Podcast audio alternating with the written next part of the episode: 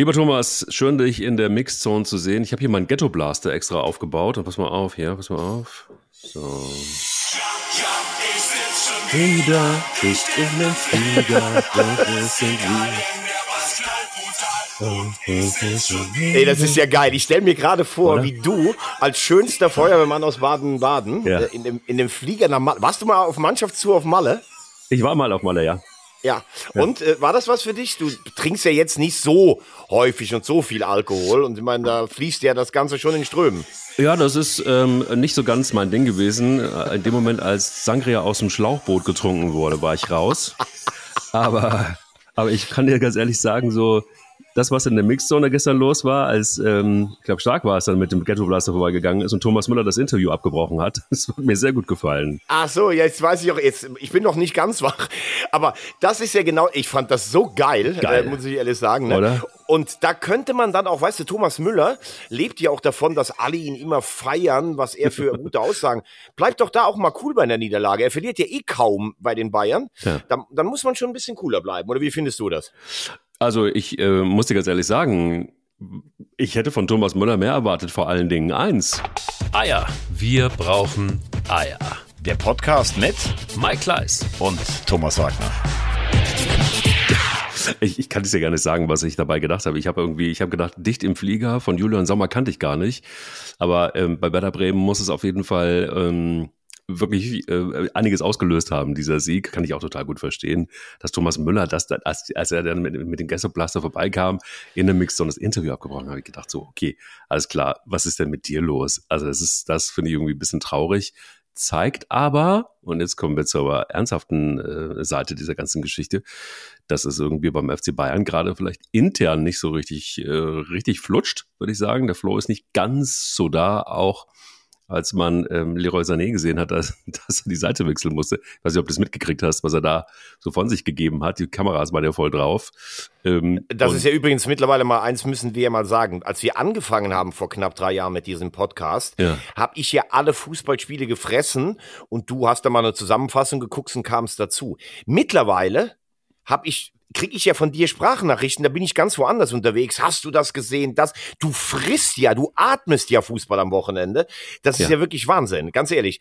Äh, das ist wenig überraschend, habe ich heute zum zweiten Mal schon zu dir gesagt, äh, dass du, dass du all diese Sachen mitkriegst. Ich habe das Spiel nur in der Zusammenfassung gestern gesehen. Ähm, ich, ich möchte mal feststellen, erstens mal, um das Thema Thomas Müller abzuschließen, ja.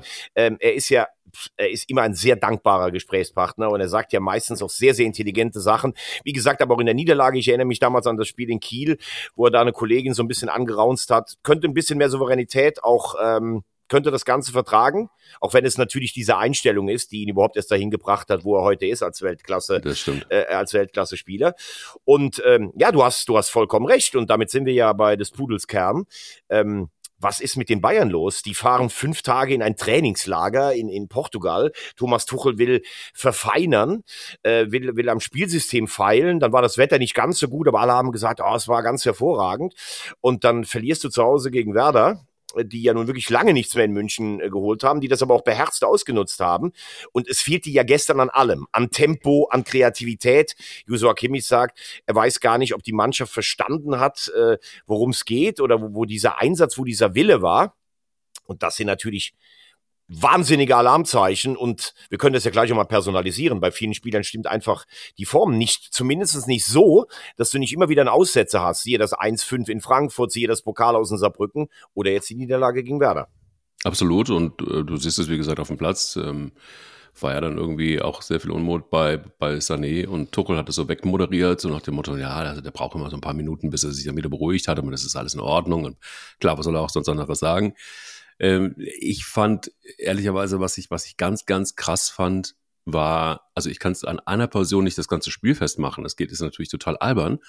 Ich frage mich nur, was bitte ist denn mit der Licht los? Ich habe überhaupt nicht den Eindruck, dass der angekommen ist in München. Ich habe überhaupt nicht den Eindruck, dass der in irgendeiner Form was anderes macht, als mit seiner Freundin irgendwelche sexy Instagram-Posts zu setzen. Was ja nicht schlimm ist, ne? Was nicht schlimm ist, also die einen sagen so, die anderen so, ist ja eine Geschmackssache. Aber was ist denn da los? Also, äh, was, was ist in diesem gesamten Bayern-Konstrukt los? Ich habe irgendwie den Eindruck, dass, dass es spätestens jetzt, nachdem man sich so ein bisschen sortiert hat, nachdem Thomas Tuchel ja, sich auch ein bisschen freigeschwommen hat und vielleicht nicht einmal in die Woche oben am, äh, am Tegersee sitzen muss und, und, und, weint, weil er neue Spieler braucht.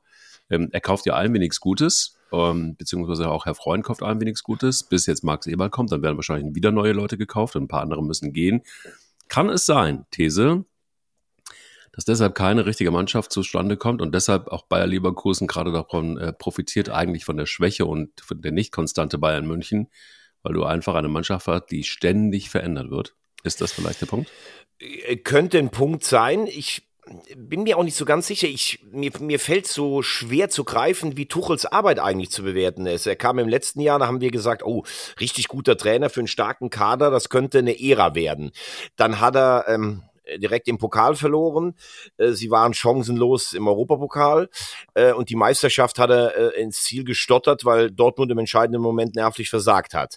Jetzt haben wir gedacht, okay, wenn der mit einer Mannschaft arbeiten kann, und das ist ja ein starker Kader, den die Bayern haben, ein sehr, sehr starker Kader, dann wird man diese Handschrift sehen diese Aussetzer sind für mich total äh, un, un Bayern unlike und auch völlig unverständlich, ähm, weil sie auch in so einer gewissen Regelmäßigkeit kommen und es sind immer wieder dieselben Punkte, die dann angesprochen werden. Ja. Wir, wir hatten keine Ideen, wir hatten nicht die Leidenschaft, wir hatten nicht die Intensität und äh, wir waren irgendwie auch gedanklich gar nicht da. Das finde ich ist dann schon auch irgendwann Trainersache. Die Licht fand ich jetzt noch nicht mal ähm, also ich meine, du könntest dir jetzt eigentlich jeden Spieler rausholen. Ähm, äh, er war ja mal eine Zeit lang richtig gut, dann war er lange verletzt und jetzt tut er sich sehr schwer, da bin ich bei dir. Aber ich würde noch über ein paar andere Spieler sprechen wollen. Also was Alfonso Davis äh, im Moment auf Link spielt, ja, das schon ist länger. Ein, Schon ja, länger. genau, schon länger. Aber gestern hat man es ja nochmal ganz extrem gesehen. Das ist nicht Bayern-like. Also das ist zu wenig. Er lebt oder versucht immer noch von seiner Schnelligkeit zu leben, aber er macht ansonsten fast alles falsch. Stellungsspiel nach vorne wenig. Also das ist mit dem Davis, den wir vor zwei, drei Jahren noch gesehen haben, überhaupt nicht mehr zu vergleichen. Ähm, Leimer, Wunschspieler von Nagelsmann einst. Ähm, ja, die Frage, äh, er kommt aus dieser Pressing-Schule Leipzig, aber bei, bei den Bayern muss er immer anschieben, ob als rechter Verteidiger oder im defensiven Mittelfeld. Kimmich ist ist, ähm, ist irgendwie gefühlt total außer Form. Also damit meine ich nicht nur diese Positionsdebatte, die wir ja ganz lange schon angeschoben haben, aber er spielt auch nicht mehr so gut, wie er sonst immer noch spielt. Denn hm. bei aller Kritik, ich habe gesagt, er ist im Mittelfeld keine Weltklasse, aber er ist ja normal ein Spieler von internationalem Format. Das sieht man im Moment auch nicht. Ich weiß nicht, ob ihn das verunsichert, dass Tuchel ihn auch als nicht mehr unantastbar erklärt. Ähm, es ist es ist keine Idee. Es sind natürlich seine Chippässe, es sind seine. Er versucht die Ordnung zu halten, aber es ist äh, sicherlich auch nicht nicht der Kimmich, den wir auch schon im Mittelfeld gesehen haben. Dann, du hast gerade eben das richtig äh, gesagt, Musiala und Sané, das war zum Beispiel in der Hinrunde ein Schlüssel. Das Zusammenspiel funktioniert irgendwie nicht. Sané, den wir dachten, hat Tuchel auf ein anderes Niveau gehoben, der ist im Moment auch nicht richtig da. Dazu Coman. Und das darf man vielleicht auch mal sagen, in einem Land, wo ja äh, alles ergeben von Manuel Neuer liegt, seit er wieder zurück ist. Ich finde kurze Ecke, auch wenn das natürlich von Weiser eine geile Einzelaktion ist. Ähm, da ist er auch nicht schuldlos dran. Also das ist ein Sammelsurium gestern gewesen. Ja, absolut. Und ich glaube, Mitchell Weiser hat äh, das eine oder andere schwache Spiel auch gezeigt. Das hat er gestern einfach ein, ein fulminantes Wahnsinnsspiel gezeigt. Also ich meine, wo der überall war, der hat sich von Sané einfach auch mal wegkicken lassen. Äh, komplette Tour habe ich auch nicht verstanden, dass es da kein, keine gelbe Karte für gab. Das war am Rande der Tätlichkeit, fand ich irgendwie, wenn du dem, wenn du, wenn du den Weiser einfach in die, in die Rippen springst mit voll, voll Karacho. Weiß nicht, wo der Schiedsrichter da gewesen ist, aber habe ich mich sowieso aufgeregt. Ähm, ohne Ende schon beim 1 dass es zurückgenommen würde durch den VAR, weil vorher ein Foul stattgefunden hat, dass der Schiedsrichter aber gar nicht gepfiffen hat. Es ist ein Wahnsinn gewesen. Das war, eigentlich hätte dieses Spiel mindestens 2-0 ausgehen müssen. Ähm, oder von mir aus auch, von mir aus auch 3-1. Aber es war, es war Wahnsinn. Also Mitchell Weiser, was mit dem passiert ist, er ist in Zaubertrunk gefallen, einfach mal eben kurz in Werder irgendwo. Ähm, war schon irgendwie gigantisch. Ich fand es ein super Spiel von ihm, fand es ein super Tor, alles richtig gemacht. Und die, die, die Bayern, also wie so oft, bei solchen Spielen sind sie einfach pomadig ohne Ende. Sie glauben irgendwie augenscheinlich, das läuft von selber. Kimmich, gut, also These auch da, ne, vierte Mal Papa geworden, der Mann kriegt keinen Schlaf. Also es ist vielleicht relativ einfach auch manchmal zu beantworten. Ähm, ähm, kann man natürlich jetzt die Frage stellen, darf das bei einem Bayern-Profi sein, ja oder nein? In einer modernen Welt muss er halt einfach auch nachts auch mal ran. Ähm, aber da kommt, glaube ich, wirklich einiges zusammen. Was aber tatsächlich wirklich für mich problematisch ist, ist, wir können ja gleich mal auf Leverkusen kommen, aber die sind jetzt tatsächlich ein ganzes Stück weit weg. In der Form, in der Bayer Leverkusen gerade ist, wird das richtig schwer. Das heißt, du brauchst eigentlich als Bayern München jeden Punkt. Ähm, jetzt nochmal Neueinkäufe mit dazu. Die muss Tuchel auch erstmal wieder einbinden und das in der laufenden Saison, in der Rückrunde, die sowieso knackig ist, weil Leverkusen so gut ist. Ist das alles geschickt gesteuert? Naja gut, also ähm, das haben wir ja letztes Mal schon besprochen, dass die Einkaufspolitik, wir haben ja alle darauf gewartet, dass es den großen Wurf im Winter bei den Bayern gibt. Mhm. Ähm, jetzt jetzt hat, hat man gehört, Kieran Trippier, der ähm, englische Nationalspieler von Newcastle, die gibt Newcastle, gibt ihn nicht frei. Entschuldigung, Mukele von Paris, der ist, glaube ich, irgendwie durch einen Medizintest in Italien gefallen. Ähm, das scheint sich auch hinzuzögern. Also da ist äh, wenig wahrscheinlich von dem umgesetzt, was Thomas Tuchel wollte. Dennoch sind wir uns ja einig, mit der Mannschaft, die du immer noch hast, und wenn du siehst, was bei Leverkusen gerade im Moment aus, alles ausfällt, dann kann das sicherlich nicht die Ausrede sein. Es sind jetzt virtuell, selbst wenn man sagt, dass die Bayern gegen Union Berlin das Heimspiel gewinnen, wobei das scheint ja, wenn man, wenn man die Leistung von, äh, von gestern zur ja. Grundlage legt, auch nicht nicht sicher zu sein, sind es virtuell vier Punkte Vorsprung. Also das heißt, selbst mit dem Sieg in Leverkusen würden die Bayern das erstmal nicht aufholen. Ähm, ich denke einfach, und damit können wir bei Bayern dann auch den Strich drunter machen, es ist normal, so ein Spiel, wo sie sich schwer tun, vielleicht nach, selbst wenn, wenn zehn Mann Papa geworden wären oder wenn sie in der Woche gespielt haben, da haben sie früher dann ein schmuckloses 2-0 nach Hause gefahren und das war's. Und ich finde, die Bayern sind punktuell zu richtigen Galaleistungen fähig, wie das 4-0 in, in Dortmund, aber sie sind auch immer wieder ähm, dazu in der Lage, ein Spiel so zu gestalten, dass du denkst, das ist doch nicht Bayern-like. Und das ist, glaube ich, das, was Thomas Tuchel am meisten Sorgen machen müsste. Wir müssen aber auch mal, das möchte ich an der Stelle jetzt nicht vergessen, weil das wird dann oft vergessen, wir müssen auch echt mal Werder loben. Äh, seit 2008 der erste Sieg in München und das mit Ninma und Voltemade, das sind zwei ganz junge Leute. Duxch war gesperrt ähm, und dann hast du in der Mitte hast du Stay und Linnen.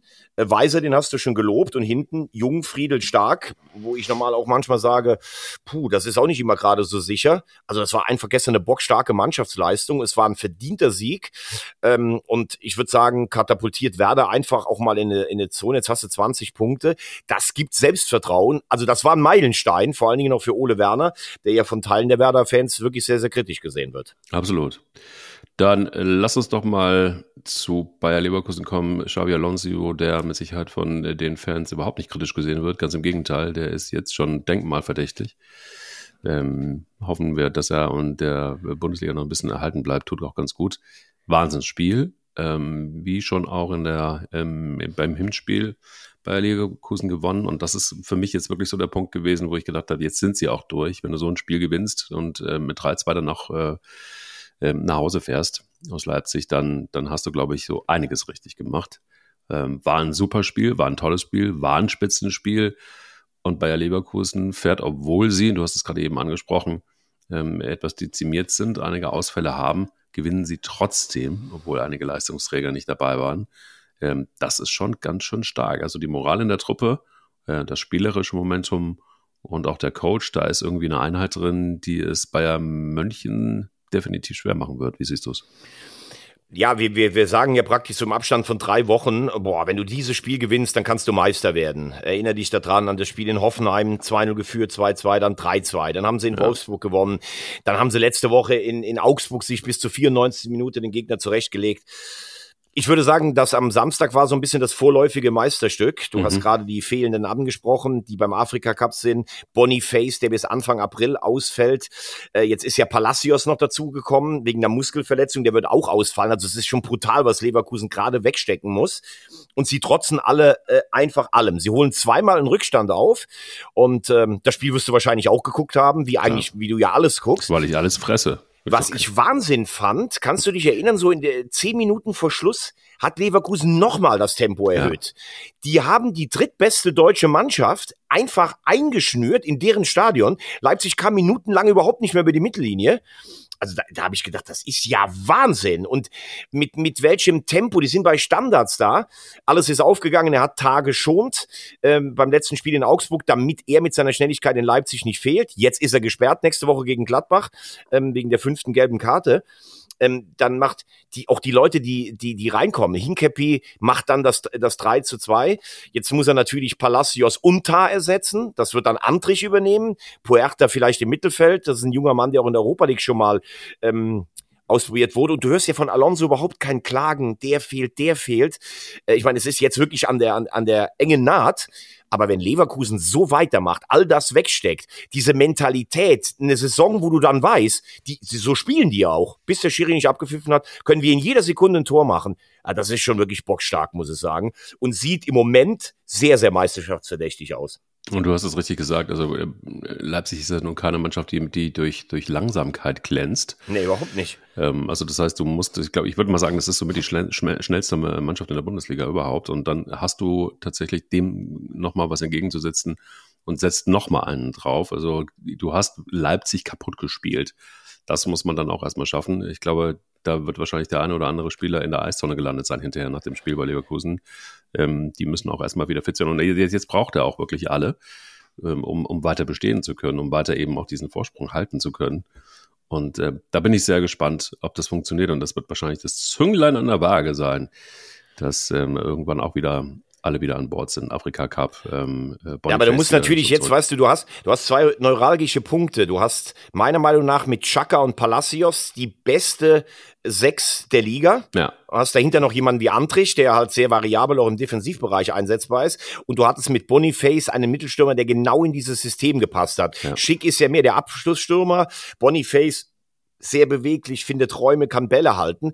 Und das sind meiner Meinung nach auch die zwei Positionen, wo Leverkusen noch mal dringend nachlegen sollte. Jetzt stell dir mal vor, Schick verletzt sich auch noch mal, beziehungsweise der kommt ja aus einer ganz langen Verletzungspause. Da brauchst du meiner Meinung nach noch einen. Äh, klar, Stürmer suchen alle. Und ähm, wenn du jetzt auf die, auf die Sechserposition für Palacios schaust, sie haben gestern gesagt, er fällt einstweilen aus. Da weiß man jetzt nicht so genau, wie lange das, äh, wie lange das dauert. Aber selbst die Bayern kriegen keinen Sechser und die haben nochmal andere finanzielle Möglichkeiten als Leverkusen. Also das könnte so ein neuralgischer Punkt sein über den sie jetzt irgendwie drüber kommen müssen. Sie haben auch das Pokalviertelfinale gegen Stuttgart, die im Moment selber schwächeln, haben das Spitzenspiel gegen die Bayern. Also personell äh, geht Bayern auf dem Zahnfleisch, aber der Mannschaft merkt man das irgendwie zu keiner Sekunde an. So sieht's aus. Dann haben wir noch eine Mannschaft, die immer noch eine Rolle spielt, die relativ überschaubaren Fußball gespielt hat mit Borussia Dortmund. Hast du eine Mannschaft, wo, die, die ich, wo ich, also auch das Spiel habe ich ganz gesehen und dachte mir, du, also du, dich würde es nicht wundern, dass ich es ganz gesehen habe. Aber nee, überhaupt nicht. Ähm, Vor allen Dingen, wenn es ums weiße Ballett geht. Richtig, richtig. Und ich muss dir ganz ehrlich sagen, ich habe selten ein Dortmunder Spiel. Ich habe beim letzten Spiel ich schon gedacht, es geht nicht schlechter, aber es war trotzdem noch ein Stück schlechter und ich konnte das Spiel so in der ersten halben Stunde gar nicht richtig einordnen, was ich damit als anfangen soll, weil da haben sich zwei Mannschaften irgendwie aufgelöst. Es war irgendwie das, was Timo Schulz sagte, in der Tat auf Augenhöhe, aber nicht im positiven Sinn. Und ähm, trotzdem ist es möglich, dass äh, Dortmund mit 4 zu 0 dann wieder nach Hause fährt. Und das ist besonders traurig. Wie hast du das Spiel gesehen? Und wie ist deine ähm, Kritik und deine Tendenz, was beide Mannschaften angeht, sowohl Köln als auch Dortmund? Also, äh, ich glaube, das, was ich gesehen habe, ich habe natürlich nicht alles gesehen wie du, aber das, was ich in der Zusammenfassung gesehen habe, war der Boden schwer zu bespielen. Ähm, also es war schwieriger, schwieriges Geläuf. Ja. Ähm, da war jetzt vielleicht auch kein spielerisches äh, Festival zu erwarten, aber ich bin bei dir. Ich habe Dortmund jetzt auch nicht so gut gesehen, dass ich sagen würde, das war jetzt der zweite Sieg und das ist jetzt die Rampe für eine Rückrunde, wie sie sie letztes Jahr gespielt haben. Ähm, da ist dann zum Beispiel ich fand Ötschan beim FC immer gut. Ich finde auch, dass er es in Dortmund punktuell ganz gut macht. Aber mit, mit Sabitzer, der eigentlich ganz gut noch am Samstag gespielt hat und ihm, finde ich, fehlt mir manchmal so ein bisschen das Kreative, das, das vor allen Dingen auch das Tempo aus der Zentrale. Ja. Brandt könnte das machen. Äh, auf den Außen mit Malen, der jetzt wieder langsam in die Form kommt und auch Sancho, der es von Beginn an gut gemacht hat. Ähm, ja, auch ein bisschen kurios, dieses fast kabbeln um den Elfmeter, wobei Sancho hat ja dann mit Füllkrug gejubelt. Da siehst du halt auch, Füllkrug will Richtung EM auch sein Torkonto erhöhen. Ähm, Sancho hätte natürlich gerne genetzt. Ähm, wenn ich übrigens sehr stark bei Dortmund finde, ist der linke Verteidiger, der Marzen, den sie ausgeliehen haben. Der ist ja, ja in Rotterdam ausgebildet, der auch in Chelsea gewesen ist. Da haben sie einen richtig guten Griff äh, getan, Sebastian Kehl. Und ähm, ja, beim FC ist es einfach das, was wir gesagt haben. Es, es sieht teilweise kombinationsmäßig gar nicht so unnett, würde ich sagen, aus. Ähm, und da sind auch ein paar Spieler wie Finkgräfe, der hat mir wieder ganz gut gefallen. Hussein Basic kommt langsam wieder so in die Nähe der Form des letzten Jahres. Aber es ist nach vorne einfach zu wenig. Meiner schwach, Keins, glaube ich, im Moment auch mit der Kapitänsrolle und all dem Ganzen überfordert. Jetzt hat er ihn letzte Woche auf links gestellt, jetzt hat er ihn wieder zentral gestellt. Lubicic ging sogar noch, ist aber natürlich jetzt eigentlich auch nicht der Typ für die rechte Außenbahn. Dann hast du vorne Thielmann. Ich bin ja mittlerweile Thielmann-Fan, weil ich finde, der hat sich wahnsinnig entwickelt. Aber das ist natürlich, wenn, wenn dein, dein Mittelstürmer jetzt in der Bundesliga Thielmann heißt, äh, alleine, du kannst ja keine Bälle festmachen, dafür hat er nicht die Größe. Das kannst du vielleicht in einem Auswärtsspiel, wo du auf Konter und auf sein Tempo gehst, ne? Und dir fehlen halt vorne Selke, Waldschmidt und Uth. Ich habe vor der Saison gesagt, das ist für mich die schwächste Offensive mit Darmstadt. Und jetzt fehlen noch die drei, die zumindest noch in einer gewissen Art und Weise dir dann ähm, äh, Bundesliga-Niveau verkörpern das ist natürlich eine Herkulesaufgabe und muss man ja auch ganz klar sagen, jetzt hast du einen neuen Trainer geholt. Das sieht eigentlich in den beiden Heimspielen spielerisch ganz nett aus, aber der Trainerwechsel, der Effekt ist natürlich damit auch schon weg.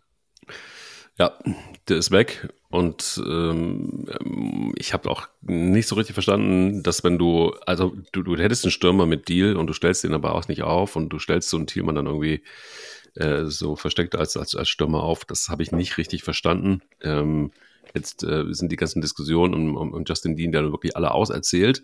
Äh, Fakt ist aber, und das hat man auch gesehen, immer dann, wenn er denn auf dem Platz ist, dann macht er mächtig Betrieb, bindet auch mal einfach äh, gerne auch mal zwei, drei Spieler an sich.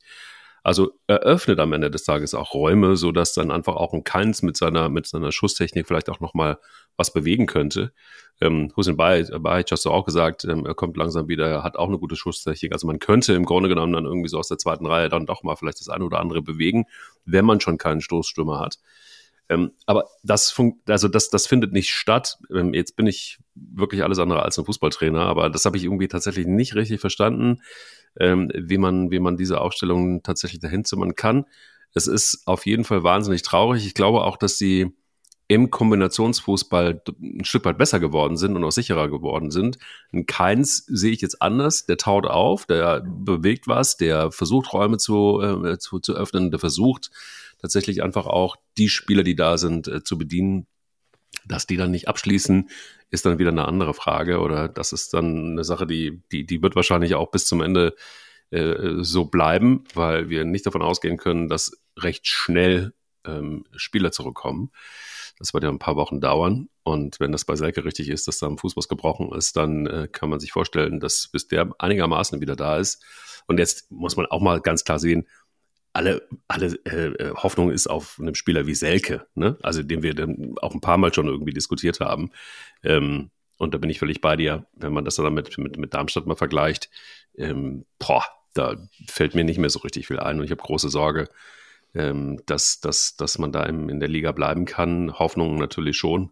Aber, ja, aber du, musst du musst natürlich schon sagen, es ist ja auch ein Signal. Also er fängt mit Thielmann an, er bringt nachher Adamjan, der ja komplett äh, bislang äh, in Köln hier ein Fehleinkauf ist, mhm. noch vor Tigges und noch vor Dietz. Das sagt ja auch einiges äh, über das. Kein sehe ich, wie gesagt, anders. Äh, hab das Gefühl, er ist auch im Moment mit all diesen Themen vielleicht abseits des Platzes irgendwie so ein bisschen überfordert. Du hast halt vorne wenig Kreativität, du hast wenig Durchschlagskraft. Äh, unter Schulz, das sieht ganz gut aus. Sie haben sogar mal so äh, Phasen der Ballkontrolle und sowas. Aber ja, man, man muss sich echt, man muss sich echt große Gedanken machen, weil du kannst ja jetzt auch nicht mehr nachlegen. Ich weiß nicht, wie lange zum Beispiel ein Selke noch ausfällt. Waldschmidt hat das Wadenbein angebrochen. Uth, der, der, der für mich beste Fußballer im Kader, spielt man immer mal wieder zweimal, dann ist er wieder verletzt. Also das sind im Moment, muss man leider sagen, vor allen Dingen, weil auch die, weil die Konkurrenz im Abstiegskampf ja eigentlich fast schon weg ist, Werder und Bochum. Also du hast ja Mainz und, und Union noch in Sichtweite. Es wird brutal schwer für den ersten FC Köln. Das wird es, muss aber auch ganz ehrlich sagen, ich, ich feiere eine Mannschaft wie den VfL Bochum. Die haben mir dann einen Tag später in einem Geheimspiel gegen den ersten FC Köln auch nochmal 2-0 gewonnen. Was, ähm, was du alles weißt. Warst du da auch? Ja, klar. Ja, sicher. Ich bin überall. Hast wahrscheinlich Geisbock TV geguckt oder sowas. Nein, ja, also ich habe Quellen. Ja, ja, du hast Quellen. So. Genau. Quellen. Nein, aus, aus Quellen, ne? Aus Quellen, ja, ja. aus Quellen. Also 2-0, bockstark. Es war ein Geheim-Testspiel. Äh, äh ähm, einen Tag später, habe ich auch nicht so richtig verstanden, ist natürlich, die Termine werden ja länger angesetzt, aber gut.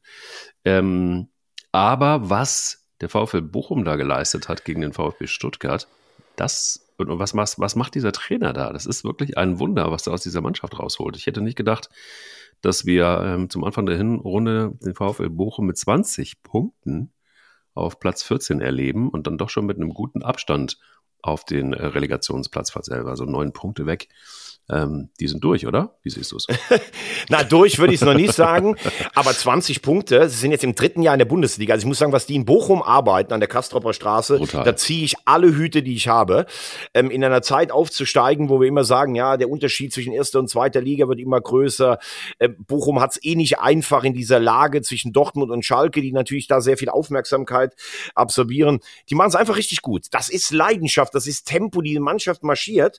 Äh, Thomas Letsch, du hast ihn gerade angesprochen, den äh, Trainer finde ich eine sehr, sehr interessante Entwicklung. Mhm. Ähm, er kommt ja so auch ein bisschen aus dem RB-Kosmos, hat ja in Salzburg gearbeitet, war dann mal ganz kurz bei Erzgebirge Aue, das ist relativ schief gegangen, hat dann äh, bei Austria Wien und Vitesse Arnheim im Ausland, ja, sein, wie würde ich mal sagen, sein Trainerrepertoire erweitert, hat da gute Arbeit geleistet, kommt zum VfL Bochum letztes Jahr, ich glaube am siebten Spieltag ist er mit einem Punkt äh, also gestartet, rettet die Klasse und was mir da so imponiert, da kommt jetzt Stuttgart, da sagen alle, boah, Stuttgart ist eigentlich die Überraschungsmannschaft der Saison.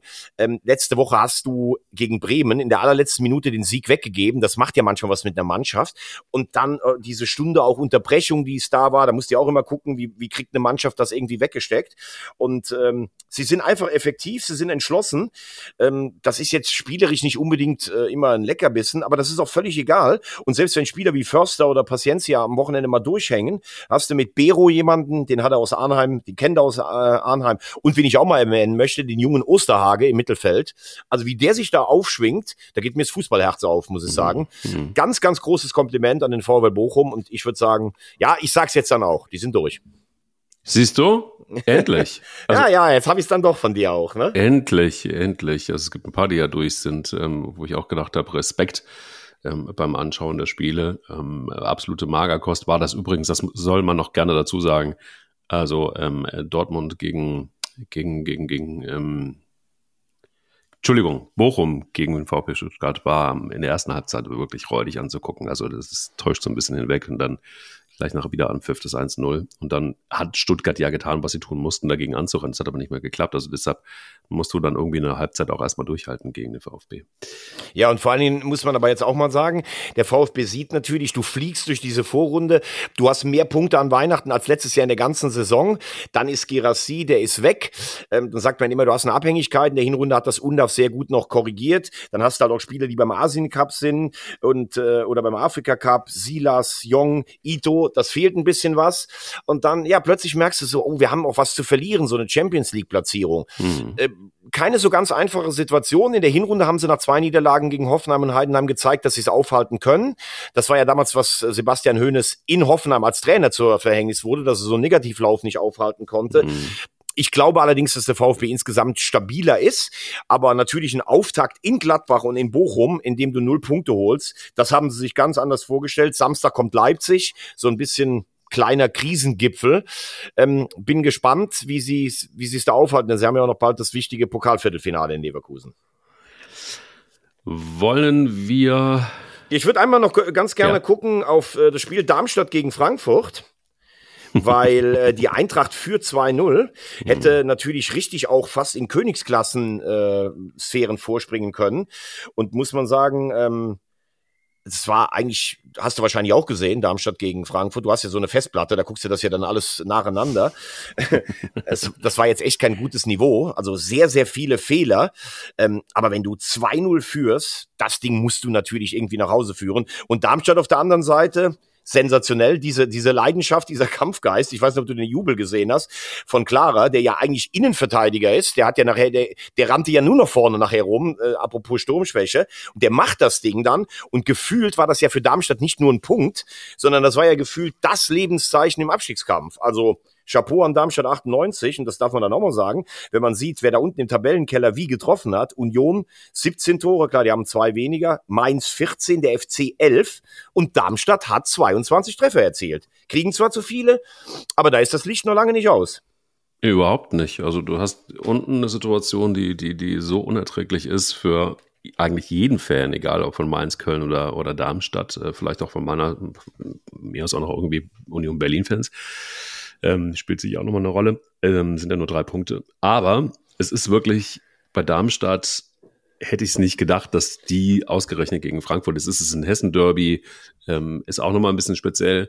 Aber ich fand krass, wie viel Abspielfehler es da gab in diesem Spiel. Also wenn du das angeguckt hast, das war schon irgendwie geprägt davon. Und dementsprechend war das auch so ein Spiel. Das war ja kein schönes Spiel. So, ne? Also Frankfurt hat erstmal wirklich gut äh, vorgelegt. Aber du denkst, das, das ist mir bei Frankfurt ein paar Mal schon aufgefallen. Die fangen gut an. Die haben auch wirklich richtig gute Züge und du denkst so, okay, geil, guter Fußball. Und dann passiert irgendwas, ich habe aber keine Ahnung was, und dann sacken die in sich zusammen. Und dann wird es auch ein schlimmer Fußball. Also das ist keine Mannschaft, wo ich jetzt sage so, okay, geil, da, da, da guckst du mal ein Spiel und hast irgendwie ein paar Momente durchgängig, wo du sagst, ja, das macht Spaß zuzugucken. Immer ist irgendwas, also zumindest meistens. Und das kriege ich nicht gepeilt. Keine Ahnung, da bist du der Experte. Vielleicht hast du eine Idee, äh, was da motivationsmäßig irgendwie nicht passt oder, oder keine Ahnung, was ist das. Aber ist, fällt dir das nicht auch auf? Ich finde es krass. Ja, ja ich, bei, bei Eintracht Frankfurt bin ich irgendwie immer noch nicht so ganz sicher, wie ich jetzt eigentlich so das erste halbe Jahr unter Dino Topmüller bewerten genau. soll. Ne? Ja. Also einerseits hast du begeisternde Auftritte, wie sie die Bayern äh, da aus dem Stadion nageln, ja. dann verlieren sie in Saarbrücken im Pokal. International sind sie zwar weiter, sind aber in, eigentlich in einer schwachen Gruppe nur Zweiter geworden, müssen in die Playoffs. Und in der Bundesliga kommen sie dann immer wieder wieder mit überraschenden Dingen auch mal ums Eck. Sie gewinnen in Leipzig. Du denkst so, wow, das ist jetzt der Start. Mhm. Und dann gewinnen sie nicht in Darmstadt. Bin ich bei dir. Und das darf man ja auch mal sagen. Ich finde, Kalajdzic ist eigentlich ein guter Transfer, weil wir immer gesagt haben, es fehlt vorne jemand. Jetzt ist Mamouche auch noch beim Afrika Cup. Mhm. Muss man ja auch mal insgesamt sagen, dieser Afrika Cup ist ja verschoben worden aus dem letzten Sommer jetzt in den Januar. Und deshalb haben ja viele Mannschaften im Moment ein Problem. Und auf der anderen Seite, guck dir das mal an, was die auf dem Platz hatten. Ein Kunku auf der Außenbahn, ja. Götze, Larsen, der, einer der besten Fußballer, den ich in dem Alter gesehen habe, im Bimbe, auch richtig gut, Knauf, ja. Riesentempo, Van de Beek kommt, äh, ist ein Mann, der, ja, der, der praktisch bei allen europäischen Topclubs äh, gehandelt wurde, mhm. äh, Kalajdzic vorne, das ist ja, das ist ja Qualität. Und das muss sich bei einem 2-0 in Darmstadt, muss sich das dann letztlich schon irgendwie auch niederschlagen. Es ist, es ist sicher auch keine einfache Saison. Du verkaufst am letzten Tag Kolo Moani für 95 Millionen. Alle wissen, du hast Kohle. Sie haben es ja auch als Übergangssaison deklariert. Aber ich glaube schon, dass Eintracht Frankfurt im Moment äh, berechtigterweise solche Ansprüche hast, dass du sagst, du musst nächstes Jahr auf jeden Fall wieder international spielen. Ich denke, das wird auch klappen unter den ersten sieben. Aber die gucken natürlich auch immer nach irgendwelchen äh, Preisen. Also der DFB-Pokal ist weg. Conference League bist du sicherlich ein natürlicher Mitfavorit. Aber ich denke, man hat da auch Blut geleckt Richtung Champions League. Und dann sind das natürlich zwei verlorene Punkte, gar keine Frage. Ich fasse mal zwei Spiele zusammen mit vielleicht drei Sätzen. Heidenheim, Wolfsburg. Die wundersame Fahrt äh, des Herrn Schmidt geht weiter. Und ähm, das führt dann dazu, dass sie weiterhin schön auf Platz neun sind und einen Punkt in Wolfsburg holen, äh, gegen Wolfsburg holen, Entschuldigung. Und äh, die wundersame Fahrt des Seoane ähm, endet dann letztendlich gegen Augsburg ähm, äh, mit einem 1 zu 2 und Augsburg bekommt plötzlich, plötzlich sowas wie, ja, teilweise einen schönen Fußball hin. Ist das richtig? äh, also äh, beim ersten Heidenheim gegen Wolfsburg, das unterschreibe ich. Beim zweiten Mal muss man sagen, ja, also ich würde sagen, Borussia Mönchengladbach nach dem richtig überzeugenden Spiel gegen Stuttgart, Pokalviertelfinale in Saarbrücken, hast du gedacht, Mensch, das könnte ja sogar noch eine richtig gute Saison werden unter Seoane. Aber er hat es gestern gesagt. Sie sind völlig neu formiert.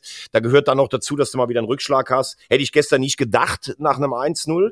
Ähm, Augsburg äh, unter Torup, das ist ein anderer Fußball. Ja, das haben wir festgestellt. Äh, mhm. Äh, zur Wahrheit gehört aber auch, ich glaube, die letzten acht Spiele haben sie nur eins gewonnen gehabt nach seinem fulminanten Start. Gestern, das war natürlich eminent wichtig. Sie sind alle um spielerische Lösungen bemüht, würde ich sagen. Sie waren auch mutig und konsequent. Das lebt er ja so ein bisschen vor. Ähm, es ist jetzt noch nicht ein völlig rund erneuerter FC Augsburg, aber ich habe ja ganz oft mal gesagt, dass ich den Fußball echt äh, grausam fand in der Vergangenheit. Davon mhm. sind sie jetzt weg. Und Torup ist übrigens auch ein sehr charismatischer, guter Typ, finde ich schon. Ich hätte aber auch noch eine Frage an dich, ähm, mhm. weil wir eben über das Spiel weggegangen sind. Ich fand auch die Aussagen der VfB-Verantwortlichen echt eigentlich ähm, selbstkritisch und gut. Ähm, also es kann nicht sein, dass ein Bundesligaspiel eine Stunde unterbrochen ist, weil es da Ärger um eine Zaunfahne gibt. Also klar, der Support in der Bundesliga ist in, in den größten äh, Teilen klasse. Ich weiß auch, dass solche Fahnen heilig sind. Aber ich meine, da brauchen wir ja gar nicht drüber zu reden. Wenn jetzt eine Fahne, äh, ein Fluchttor praktisch behindert oder du kriegst ja. das Tür, die, die Tür nicht auf, dann ist es doch gar keine Frage, dass das anders ge, äh, geklärt werden muss. Äh, dass dann die Fans sagen, ja, du kriegst es aber dann doch auch. Dafür gibt's einen Ordnungsdienst, dafür gibt's eine Polizei und da muss man dann auch sagen, da haben die sich auch bitte dran zu halten. Also ähm, wir haben ja auch schon mal darüber geschrieben, gesprochen, dass es in manchen Vereinen, dass man den Eindruck hat, äh, dass, dass die Fans irgendwie so, oder nicht die Fans, das ist zu viel, aber dass gewisse Gruppierungen manchmal so glauben, weil sie den geilen Support machen, dürfen sie sich fast alles erlauben, so ein bisschen im rechtsfreien Raum. Es ist natürlich nicht schlimm, dass da so eine Fahne hängt, nicht falsch verstehen. Aber wenn es darum geht, dass in einem Unglücksfall Fluchttore zu sind, da gibt's doch gar keine Frage. Hängt das Ding ab oder hängt's woanders hin? Das kann es normalerweise nicht sein. Ja, ist es nicht sogar so, dass du da einfach als, äh, ähm, keine Ahnung, Verantwortlicher des Vereins einfach hingehst und, und das Ding einfach selber runterholst? Also es kann doch nicht wahr sein. Ich bin da komplett bei dir, dass sowas überhaupt möglich ist. Es ist ähm, zwar ein anderer Fall, aber ich finde auch, dass das Werfen von, ähm, von äh, Schokoladenmünzen finde ich irgendwie einfach auch, das hat das Spiel zum Beispiel äh, Köln-Dortmund ähm, über acht Minuten unterbrochen. Vor allen Dingen in einer Phase, wo der FC eigentlich gut drauf war. Richtig, also das ne? heißt. Also klar, es gab ja dieser bundesweite Protest gegen den Investoreneinstieg. Gegen den DFL, ja, Investoren das finde ich auch, das finde ich auch alles okay. Total. Aber du hast natürlich vollkommen recht. Du musst vielleicht auch ein bisschen sagen, okay, das machen wir vor dem Spiel oder du brauchst ein bisschen auch ein Gespür dafür, wann mache ich es während dem Spiel oder ich mache es dann vielleicht zu Beginn der zweiten Hälfte, weil das war kontraproduktiv für den FC, muss man leider auch sagen. Mir ist es immer kontraproduktiv, weil du einfach den gesamten Rhythmus, ich meine, das davor klar unterbrichst und ich denke mir, dass die Botschaft ist ja auch wirklich angekommen und die ist auch wichtig und ich glaube, die macht auch garantiert, äh, ist, ist, ist, hat es eine Relevanz für den Fußball und zwar deutlich. Und ähm, da auch den Unmut zu zeigen, finde ich völlig in Ordnung. Aber ähm, du, ganz ehrlich, auch da hätten die Dortmunder Spieler nicht so schnell diese ganzen Dinger selber weggeräumt, ähm, hätte es noch länger gedauert. So, ne? Also die waren wesentlich aktiver als die, als die Kölner Spieler übrigens, by the way. Aber das sind so Auswüchse, wo ich dann immer so denke, boah, ähm, we wem schadet ihr jetzt mehr? So, und äh, wahrscheinlich dann genauso wie du gerade eben gesagt hast, einfach auch den Mannschaften. Und wie gesagt, ich bin ein totaler Befürworter dieser, dieser Proteste, Klar. weil ich auch verstehe, dass dieses, äh, dann heißt es immer nachher, ja, das wird in die Digitalisierung der Liga gesteckt und sowas. Die Ängste vieler Fußballfans, dass es nachher doch wieder nur die drei, vier äh, ständigen Champions League-Starter äh, davon profitieren, kann ich total nachvollziehen. Äh, ich weiß auch gar nicht, ob man so verzweifelt gucken soll, ob man das, äh, den äh, Rückstand auf England verringert. Das schaffst du eh nie mehr. Also für den Protest habe ich totales Verständnis. Die Art und Weise können wir natürlich drüber reden. Gucken wir noch in die zweite Liga? Wir gucken mal in die zweite Liga und wir haben da ein Sorgenkind. Wir haben da den ersten FC Kaiserslautern. Lass uns mal mit dem beginnen, der ähm, 0 zu 2 gegen äh, St. Pauli verloren hat. Und äh, ich höre es jetzt aus mehreren Richtungen, dass in Kaiserslautern ganz schön der Baum brennt. Ähm, und zwar derart, dass äh, man schon einfach auch Angst haben muss, weil Gramozis, der ähm, Busenfreund von Hengen, vielleicht dann doch nicht mehr so unbedingt die Akzeptanz findet. Ähm, ich habe es jetzt aus verschiedenen Ecken gehört und ganz krass, ähm, soll es auch angeblich so sein, dass Teile der Mannschaft dann als auch langsam mal bei Vorständen vorstellig werden und sagen, so liebe Leute, ähm, ganz ehrlich, so funktioniert es nicht weiter. Also es ist, ähm, geht schon so ein bisschen in Richtung Folklore ähm, und letztendlich auch in eine Zeit zurück, die man gar nicht mehr haben will beim ersten FC Kaiserslautern. Und wenn man nicht aufpasst, dann ist man da relativ schnell nicht nur im Keller, wo man sowieso jetzt per se schon ist, oder so äh, einen Platz noch gerade mal ein Pünktchen weg vom Relegationsplatz. Das hätte man sich irgendwie auch nicht so träumen lassen. Ich wollte sie hochquatschen in die erste Liga. Tschüss, das kann ich wohl vergessen. Ähm, und zwar deutlich. Was ist da los beim 1. FC Kaiserslautern? Du bist doch normalerweise der, der mit dem Koffer voller Kunstharz den Betzenberg hoch und runter rollt und muss es wissen.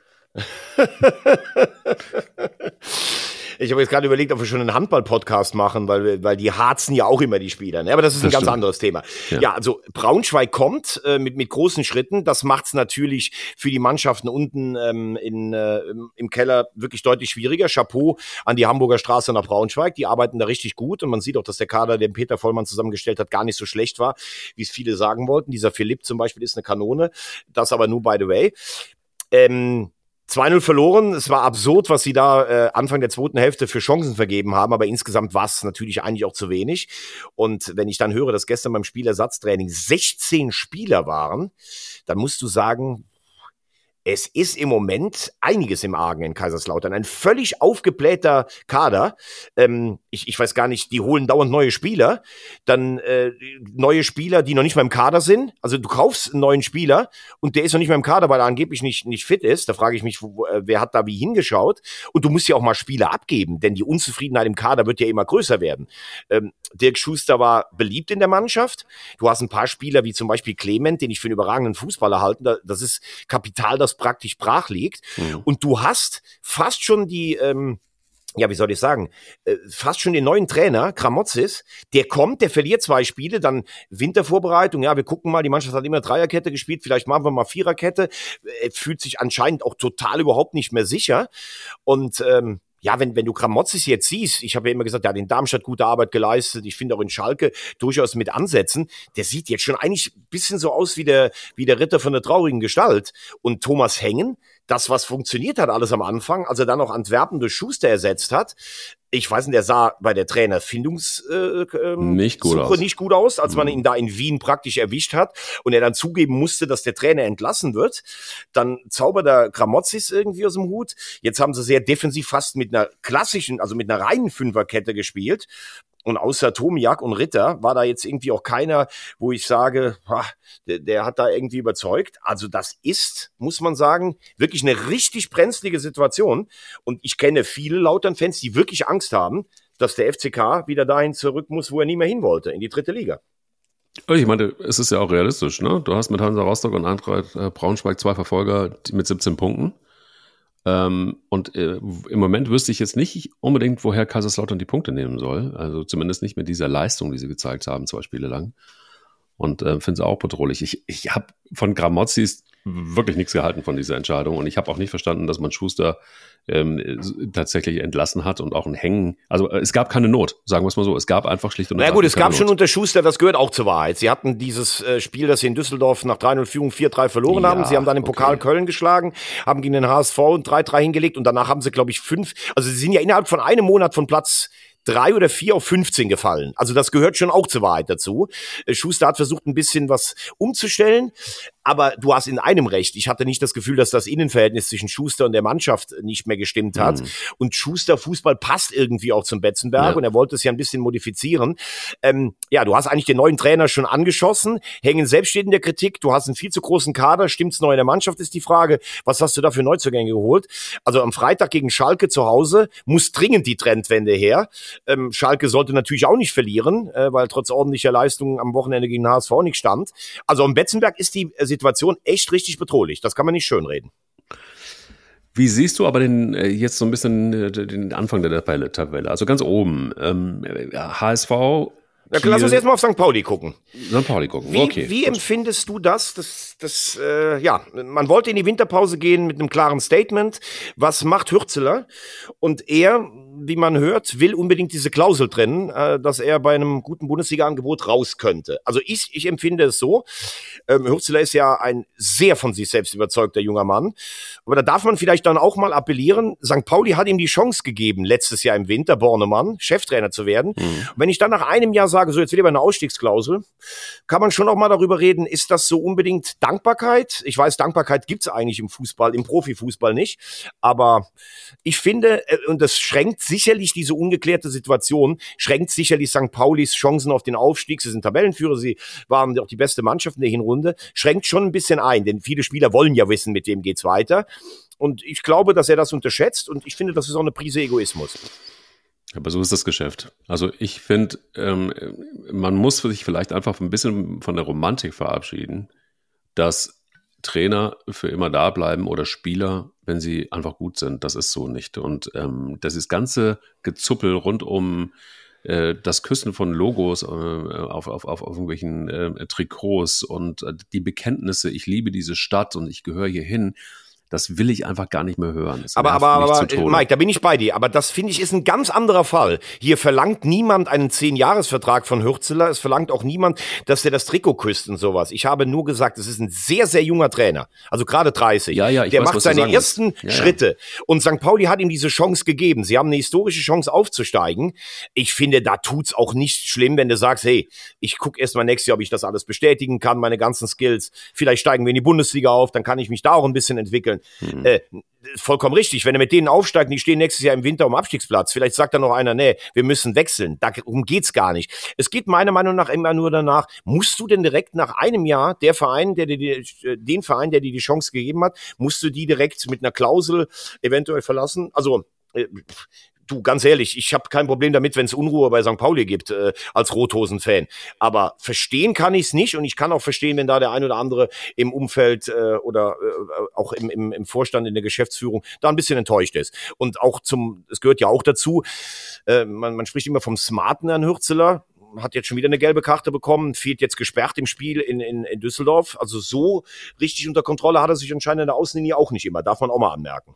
Ja, Absolut. Also ich, ich habe gerade nochmal drüber nachgedacht und natürlich ist es so, also du sprichst ja im Grunde genommen sowas wie Werte an und genau. äh, vielleicht auch so ein bisschen was wie Erziehung an und er war Co-Trainer von Timo Schulz, ähm, hat dann übernommen, diese Chance in dem Alter ist sicher outstanding, garantiert und das, aber auf, auf der anderen Seite, es ist auch so ein bisschen, mutet so ein bisschen nach St. Pauli auch an, ähm, ich finde, es ist ein Geben und Nehmen und ich finde am Ende des Tages, ja, ich bin bei dir. Es wäre ganz gut, wenn man da letztendlich mal so ein bisschen die Füße stillhält und ähm, auch im Hinblick, vielleicht ist er da auch schlecht beraten, sich einfach auch noch ein Stück weiter entwickelt. Mit 30 Jahren, glaube ich, ist es einfach so, dass wenn du da so eine Mannschaft trainierst, dann brauchst du einfach auch ein bisschen weiter an Erfahrung. Ähm, und das würde ihm gut tun. Und wenn man ein bisschen vernünftig ist, dann weiß man das auch. Also wenn er jetzt einen Anspruch hat, äh, Thomas Tuchel bei Bayern München abzulösen, so, also auch so eine Hybris gibt es ja im Fußball. Ja, es gab ja zum Beispiel das konkrete, wirklich Gerücht, wenn Alonso im Sommer nach Madrid oder zu den Bayern gehen würde, was jetzt in Madrid, Ancelotti hat verlängert, ein Stück weit unwahrscheinlicher gewesen wäre, dass auch äh, Leverkusen sich mit, mit ähm, Hürzeler beschäftigt. Das kann alles sein und er hat ja nun eine, eine solche Bilanz, das muss schon ein außergewöhnliches Trainertalent sein. Ne?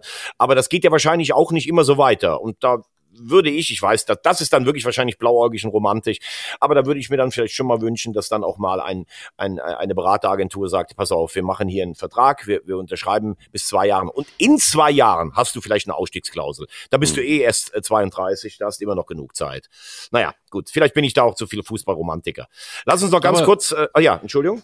Aber du bist doch, also ich meine, bei der Romantik ist es so, es gibt ja bei mit, ähm, äh, oh Mann, das ist wirklich so ein bisschen, äh, ein bisschen crazy, aber es gibt ja mit dem Trainer des HSV, ich will jetzt nicht schon wieder den Namen nennen, aber ich, ich habe ihn schon so oft genannt, ähm, gibt es ja jemanden, der sehr, sehr, sehr bodenständig beim HSV ist und da auch nicht weg möchte und auch keine Ausstiegsklausel braucht. Also das heißt, hier hast du doch eigentlich deine Romantik mit Herrn Walter, ja doch. Mh, mm, die du, die dir gefehlt hat. Also bei St. Pauli zumindest. Ja gut, aber der, der möchte ja natürlich, klar, warum soll der weg? Der ist ja bei einem der geilsten Vereine in Deutschland. Und, und, der, und der möchte auch mit dem aufsteigen jetzt im dritten Jahr. Aber da ist es ja eher so, dass du nach dem Pokal aus in Berlin und der Heimniederlage gegen Paderborn dachtest, okay, der wird im Winter abgelöst. Und ich mhm. finde, du hast jetzt am Samstagabend dann schon gesehen, also es gab ja diese Analyse mit Bolt, Costa und Walter. Und es wurde ja ganz klar gesagt, so, pass mal auf, du musst jetzt einfach die Defensive in den Griff bekommen. Wir kriegen zu viele Gegentore, wir sind hinten zu oft in Unterzahl. Erschwerend für Tim Walter kommt hinzu. Steffen Baumgart ist jetzt auf dem Markt, der ja ganz klar sich immer als HSV-Fan früher geoutet hat. Viele HSV-Fans träumen davon. Wir dürfen aber jetzt auch mal festhalten, bei aller Kritik, die man auch üben äh, darf, dass das am Samstag defensiv ein souveräner, stabiler Auftritt des HSV war. Sie sind nie, äh, wenn sie in der Vorwärtsbewegung waren, hinten in Unterzahl äh, ähm, geraten. Sie haben meiner Meinung nach nach den 2-0 hätten sie die eine oder andere Kontermöglichkeit sauberer spielen müssen. Sie haben auch das nötige Quäntchen Glück gehabt. Schalke hat dreimal das Aluminium getroffen. Wenn da ein Anschlusstreffer fällt, müssen wir nicht drüber reden, dass dann auch die Schalke Arena ein, äh, ein Faktor werden kann. Aber so musst du spielen, finde ich, bei einem nominell starken Gegner. Die Mannschaft hat ihn ja auch noch nie hängen lassen. Und du musst jetzt als HSV weitermachen auf diesen Dingen. Und ich glaube, das wird Jonas Bolt ganz genau beachten, denn mit dieser Entscheidung an Tim Walter festzuhalten, ist auch klar, wenn sie nicht aufsteigen, geht's im Sommer, um Walter geht's dann nicht mehr. Das wird dann, äh, das wird dann der letzte Anlauf gewesen sein. Dann geht's auch um Bolt selber. Und deshalb wird er, glaube ich, genau da drauf gucken. Es war eines der schwersten Spiele überhaupt und äh, irgendwie auch noch versöhnlich, dass es 2-2 ausgegangen ist. Hertha BSC ähm, und die Mannschaft hat das alles sehr, sehr getroffen, nämlich der Tod, der plötzliche Tod von Kai Bernstein, der Präsident, ist verstorben. Ähm, ihr habt das da draußen alle mitgekriegt. Und äh, dementsprechend war es ein besonderes Spiel, ähm, hat man auch gemerkt, finde ich. Äh, völlig zu Recht. Und was da passiert ist, ist natürlich ein Wahnsinn. Es ist ähm, super, super traurig, dass jemand einfach auch mit seiner Geschichte, ähm, wenn man seine Historie mal anguckt, ähm, auch aus dem absoluten Fanlager dann plötzlich Präsident wird und für mein Dafürhalten richtig gute Ansätze hatte und dann in so einem jungen Alter einfach morgens nicht mehr aufwacht. Ähm, was für eine schlimme und auch krasse Geschichte. Ja, ich finde es auch wichtig, dass wir das zum Schluss hier unseres äh, Podcasts auch das nochmal alles erwähnen, was du jetzt schon sehr schön angesprochen hast. Also sicherlich gestern eine ganz spezielle Atmosphäre im Stadion. Schwierig, denke ich, äh, für, für die Hertha-Mannschaft, sicherlich aber auch, auch gar nicht so leicht für Fortuna Düsseldorf. Mhm. Ähm, das war das einmal das Sportliche und das andere hast du angesprochen. Eine sehr, sehr, also erstens mal eine, eine, eine Tragödie, wirklich, wenn so ein junger Mensch stirbt, für ihn, also vor allen Dingen für die Familie, ist es natürlich eine Wahnsinnstragödie. Deshalb da natürlich unser, unser herzliches Beileid. Ähm, und für das, was er so hinterlassen hat, das hast du ja auch gemerkt, das ist, glaube ich, nicht nur diese, dieser Schock über den Tod eines jungen Menschen, sondern wirklich, dass sich da auch viele Fußballromantiker, auch anderer Vereine äh, mit eingefunden haben. Am Anfang es war ja Wahnsinn. Da kommt der ehemalige Vorsänger und äh, schlägt im Präsidentschaftswahlkampf einen etablierten Politiker. Und dann hat er ja so viele Dinge angefangen mit so viel Enthusiasmus. Und natürlich musste er sich manchmal auch der Realität beugen. Er wollte nie das Werbung irgendwie für von Wettanbietern. Dann hat er doch einen nachher auf der Brust. Ähm, aber was er halt, was er halt geschafft hat, war wirklich so, ein, so eine Identifikation, so einen Weg zu finden. Ja. Und er hat sich gegen viele dieser Neuerungen, noch mehr Geld, noch mehr Investoren und so, hat er sich halt auch stark gemacht. Und das siehst du halt auch, wie, wie viele Fans von anderen Vereinen oder die mit Hertha gar nichts verbindet, darauf reagieren. Das nötigt mir schon allergrößten Respekt. Äh, ab und ähm, ich hoffe, dass das nicht nur Worthülsen sind, die jetzt gekommen sind von denen, die, die noch da sind, seine Nachfolgern und so, dass man in seinem Sinne äh, diesen Weg weitergehen möchte.